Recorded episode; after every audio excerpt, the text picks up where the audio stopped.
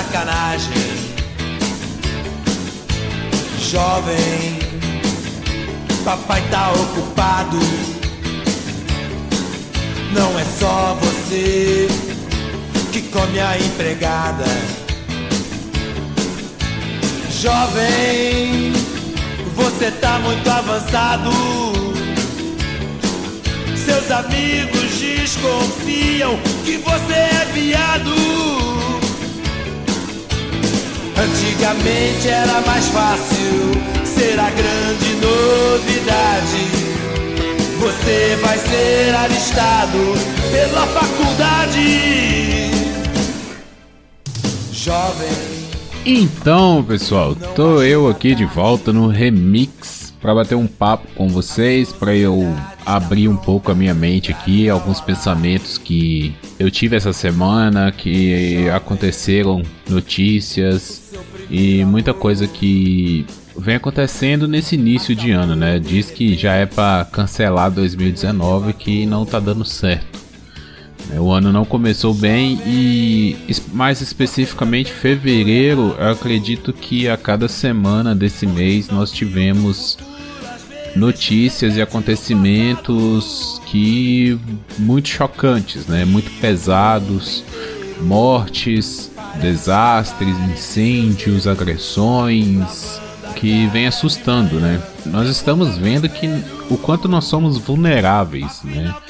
E claro que essas notícias, esses fatos, eles geram certas discussões, né? Eu não eu tenho evitado muito ultimamente usar redes sociais, até mesmo o Facebook, eu tô conseguindo sair do Facebook mesmo aos poucos, entro apenas para ver algumas notificações, mas eu tô usando muito o Twitter como ferramenta de notícia né? Porque você olha ali nos Trend Topics o que está acontecendo no país, no momento ou no mundo, e é sempre as tags indicam algo relevante, né? E aí a partir disso eu vou atrás das notícias para ver o que está acontecendo.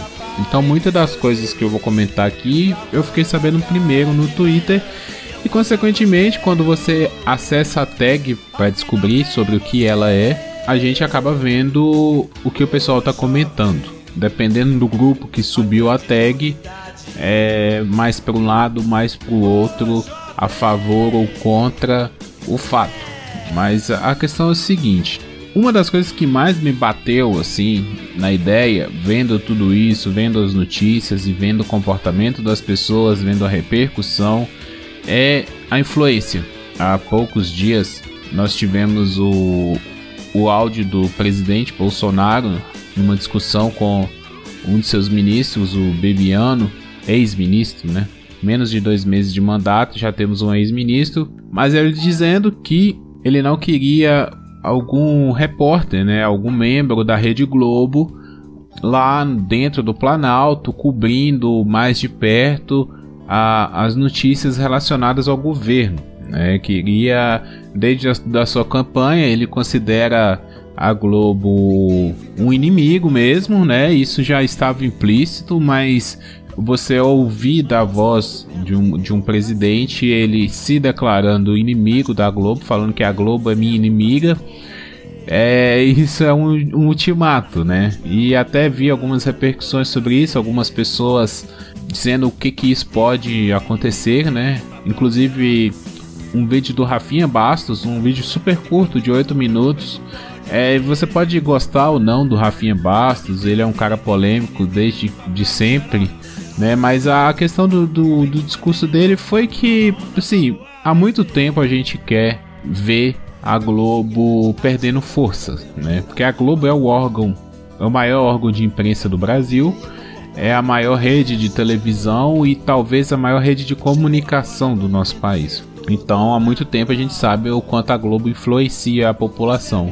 Mas por outro lado, para quem não concorda muito, né, com o governo Bolsonaro e nem tanto concordar com o governo, mas é, você não pode tirar uma, uma, uma imprensa, né, um órgão de imprensa de cobrir um, porque aí você dá apenas um ponto de vista, né? Não é porque a pessoa é contra o seu governo que você tem que proibir ela de, de cobrir, né? Tá aí os governos anteriores é, do PT que sempre tomaram pedrada da Globo e da Veja e da Época e de, de, vários jornais, mas esses jornais continuaram cobrindo o governo do início ao fim. Né? Isso é uma coisa que não se pode tirar. Então, isso é necessário para um país que se considera livre, você ter liberdade de expressão e de opinião. Mas onde que eu estou querendo chegar com isso tudo? É que as pessoas vão concordar ou não vão concordar, a depender do que? Da influência delas. Você apoia Bolsonaro? Você é contra Bolsonaro? Você apoia a Globo? Você é contra a Globo? Isso foi meio que um checkmate, né? Esse acontecimento foi um checkmate que me, me fez trazer esse tema aqui, essa influência, né? O quanto o nosso background, o quanto a nossa vivência ela influencia nas nossas opiniões e nos fazem tendenciar para um lado ou para o outro em determinadas coisas. Um outro fato que mexe muito com isso, que me fez também pensar, foi o caso do incêndio lá no CT do Flamengo. Né? Porque aí nós estamos mexendo com uma paixão nacional que é o futebol.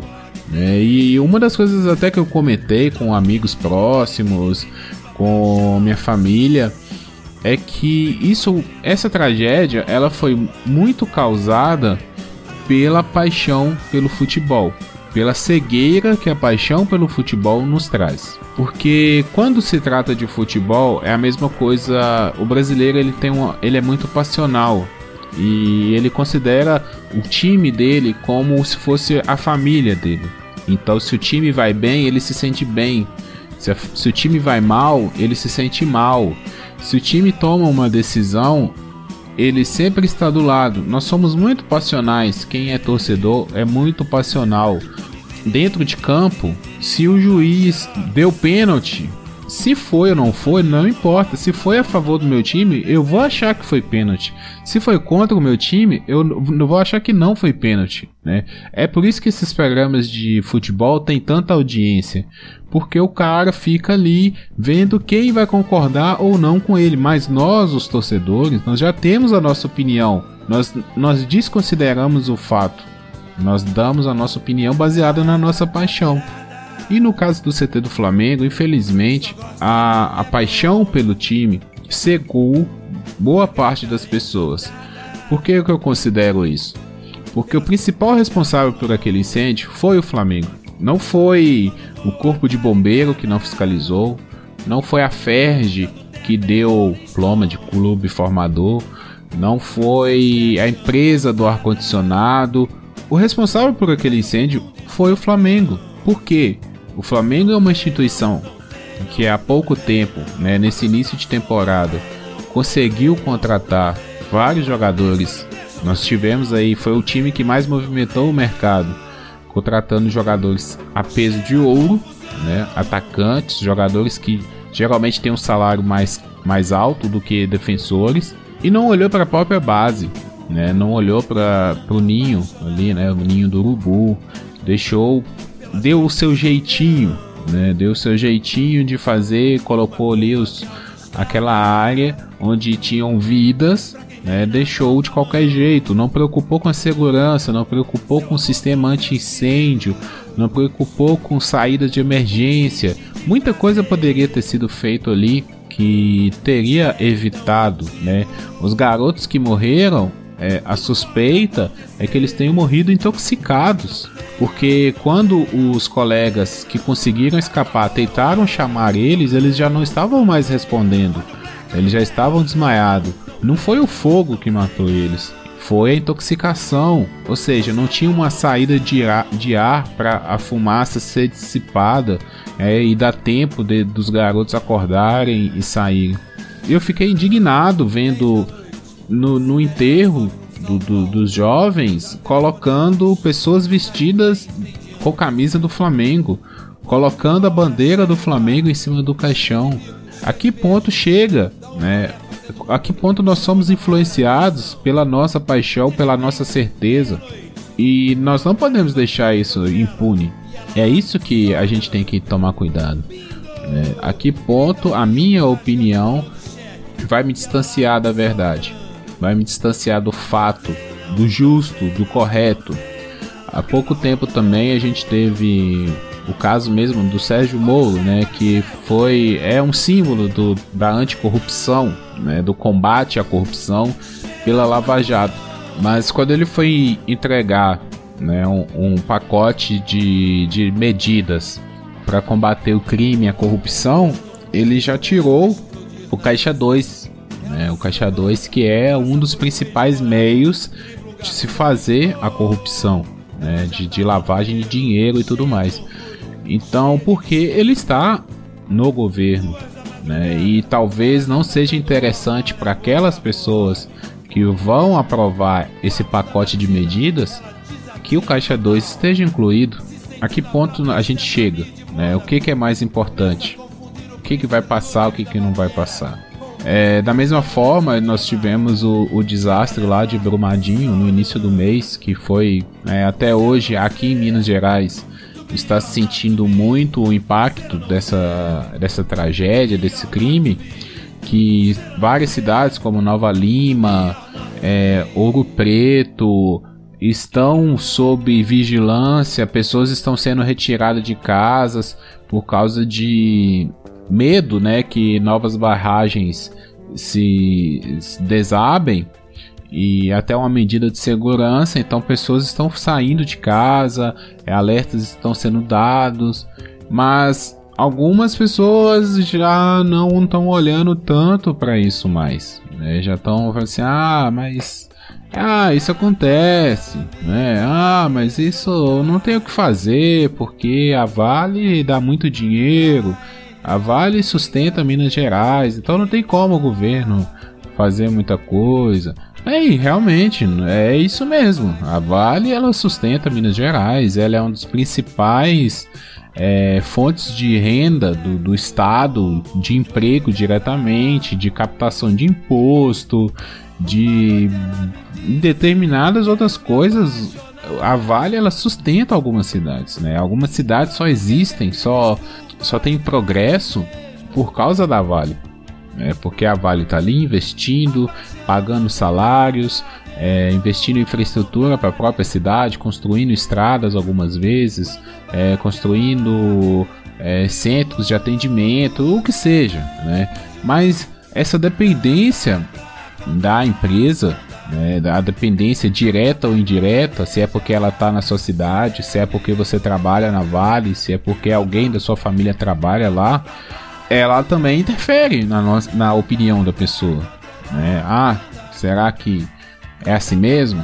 É, ah, eu vou ficar calado porque eu tenho alguma coisa lá dentro, né? Então nós somos muito influenciáveis, né? Nós somos muito é, manipuláveis, a depender de quem dá a notícia, né? Eu volto lá no caso da, da Rede Globo. É, a depender de quem dá a notícia, se você vê uma notícia na Globo, se você vê uma notícia, a mesma notícia na Record, ou na Band, ou na SBT, você vai ver que a notícia não é a mesma. Né? O ponto de vista do repórter ele é muito importante. É, a opinião do repórter é muito importante e ela vai tendenciar. Aí que está a questão da gente tomar cuidado. Cada pessoa tem a sua relação, cada pessoa tem a sua vida. Eu acho que o diálogo é sempre uma coisa boa. É sempre uma forma boa de nós chegarmos a alguma conclusão e vermos o que é correto e o que não é. Eu acho que dar um passo atrás e admitir que a gente estava errado, que algum ponto de vista é falho, que alguma decisão não foi correta, é importante. Né? Ser humilde é isso. Né? Ser humilde é reconhecer que a gente falha, que a gente erra e tentar ser uma pessoa melhor. Né? Tentar ter decisões melhores, tentar enxergar o lado do outro e conseguir e conseguir ser o melhor que nós possamos ser, né? o melhor que a gente consegue ser a cada dia e quem sabe no fim dessa vida a gente seja uma pessoa uma pessoa boa, né? Ou pelo menos tenha chegado perto disso.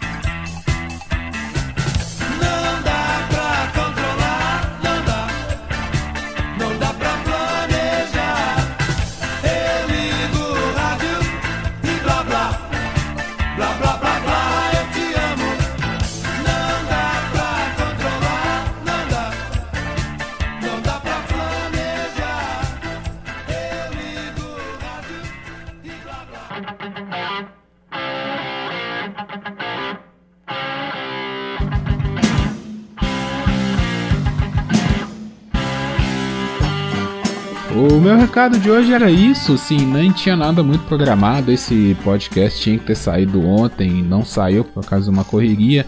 Mas aí eu tava com essas ideias na cabeça, falei, ah, vou lá, vou discursar um pouco, vou abrir o meu coração e quem sabe alguém ouve, concorda, discorda ou venha bater um papo comigo. Então, se você quiser deixar aí o seu comentário, Deixe dar o seu retweet, falar o que você pensa sobre esses assuntos, fique à vontade. É, o remix é sempre semanal, todas as terças, talvez quartas. Né? Nós demos uma falhadinha aí nesse início de ano, mas tudo está voltando ao normal. Às quintas-feiras nós temos o Papo de Calçada. Aos sábados de 15 em 15 dias nós temos o TV na Calçada. E estamos seguindo aí com bastante conteúdo, com bastante coisa nova. Se você quiser vir contribuir, nos ajudar, dando seu like, seu compartilhamento no arroba Papo Calçada, Twitter e Facebook. E o nosso e-mail é papocalçada.gmail.com né? Então, aguardamos o seu contato, nos ajude a compartilhar, mande para os amigos, e vamos fazer que essas discussões sempre cresçam e que a gente possa é, crescer na vida, né? crescer como ser humanos e quem sabe ser ser humanos completos algum dia. Valeu pessoal, até a próxima.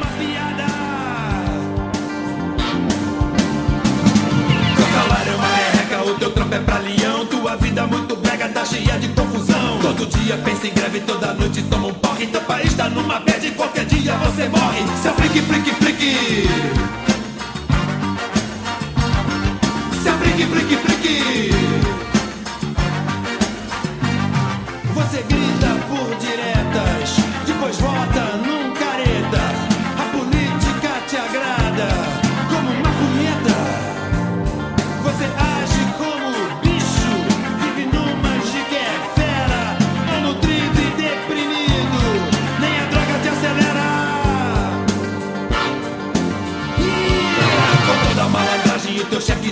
mundo pra você não há jeton, nem chalé no Lago Sul. Se tivesse educação, tua vida tava mil. Tua fome tinha nome, tua guerra era civil. Se abrigue, brigue, brigue.